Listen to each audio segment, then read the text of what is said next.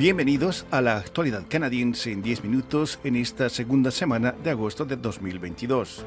Este es un podcast de Radio Canadá Internacional. Desde Montreal les saluda Rufo Valencia. Estos los titulares de la semana. Comandante militar no confirma ni niega la presencia de tropas canadienses en Ucrania. Caída de algunos precios de materias primas significaría que la inflación en Canadá está bajando. Comisionado de Protección de la Vida Privada pide mayor control de programa espía. La Ley 21 tiene un impacto devastador en las minorías religiosas en Quebec. Una nueva moneda acuñada en Canadá rinde homenaje al jazzista Oscar Peterson.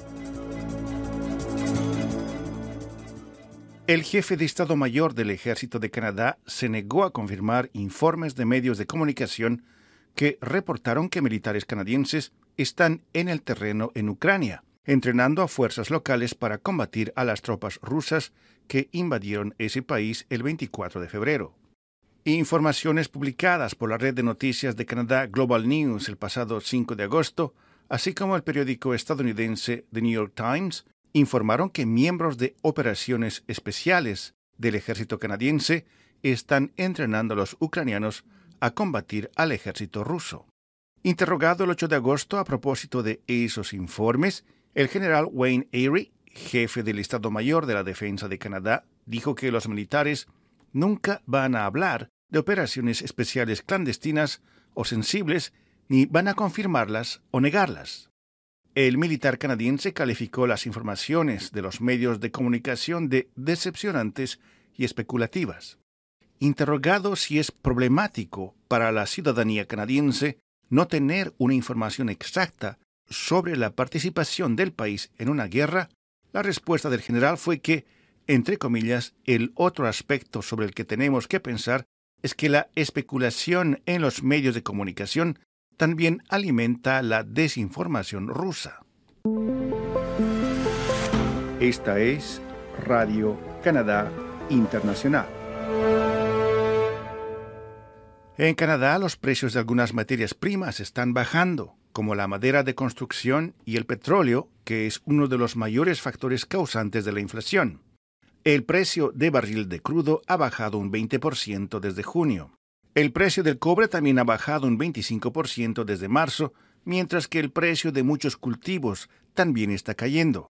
La canola y el maíz han bajado un 25% desde mayo, mientras que el precio del trigo disminuyó un 40%.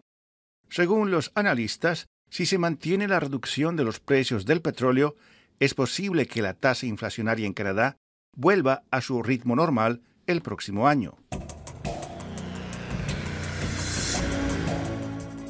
El comisionado de protección de la vida privada de Canadá dice que su oficina se enteró del uso de un programa informático espía por parte de la Real Policía Montada de Canadá a través de los medios de comunicación y quiere ahora que el Parlamento fortalezca y modernice las leyes que protegen el derecho a la vida privada de los canadienses.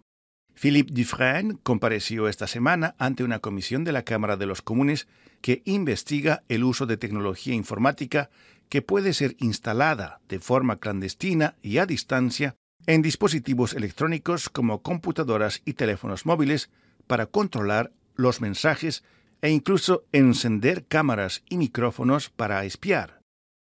Dufresne dijo que las leyes del país deberían ser modificadas para incluir la privacidad por diseño y crear una sección en la ley sobre la protección de la información personal que obligue a las organizaciones y departamentos a realizar una evaluación del impacto sobre la vida privada cuando se introduzca una nueva tecnología que puede afectar al público. El uso de la tecnología de software espía por parte de la Real Policía Montada de Canadá ha hecho sonar las alarmas entre los expertos en privacidad y políticas.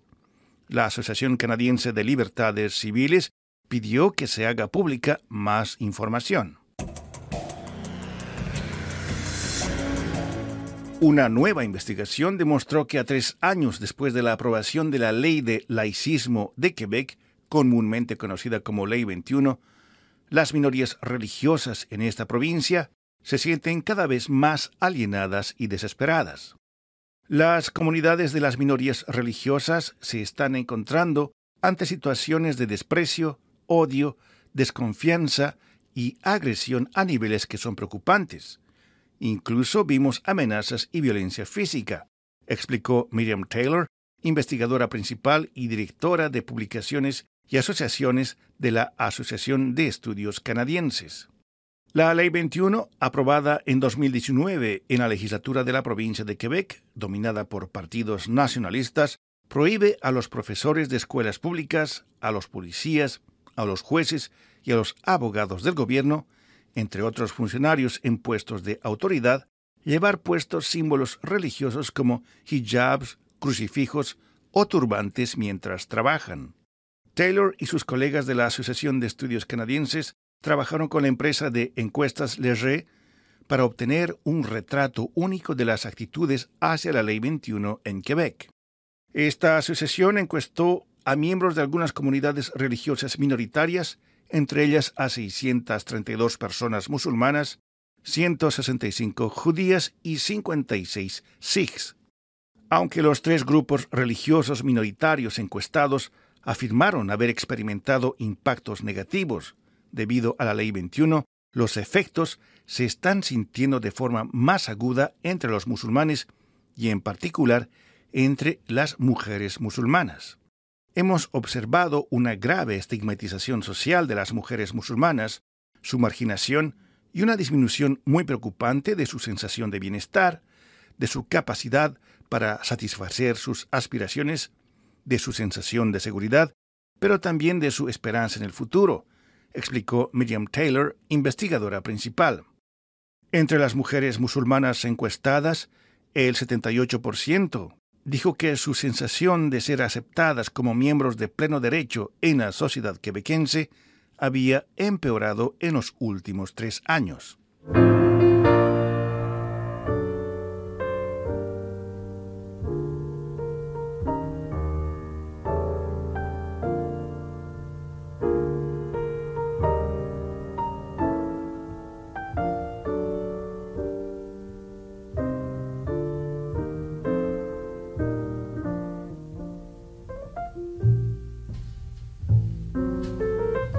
El pianista y músico de jazz Oscar Peterson, nacido en 1925 en Montreal, recibió este jueves 11 de agosto un singular homenaje.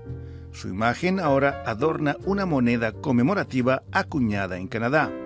Peterson, fallecido en 2007, fue uno de los músicos más condecorados de Canadá y es recordado como uno de los mejores pianistas de jazz de todos los tiempos. A lo largo de su carrera artística acumuló grandes premios como los Grammy, los Juno y otros honores nacionales e internacionales. La Casa Real de la Moneda de Canadá acuñó la moneda conmemorativa de un dólar para honrar el extraordinario talento y el perdurable legado musical de Peterson, según un comunicado.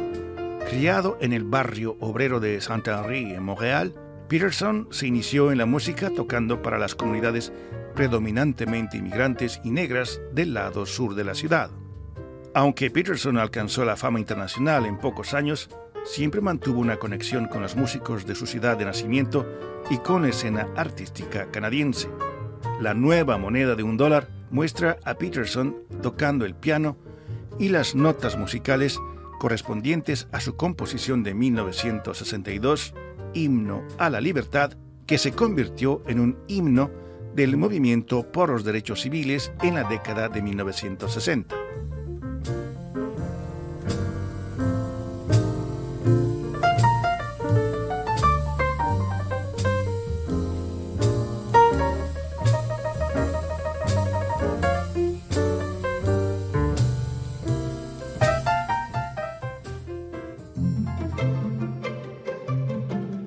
Aquí llegamos al final de la actualidad canadiense en 10 minutos, un podcast semanal de Radio Canadá Internacional.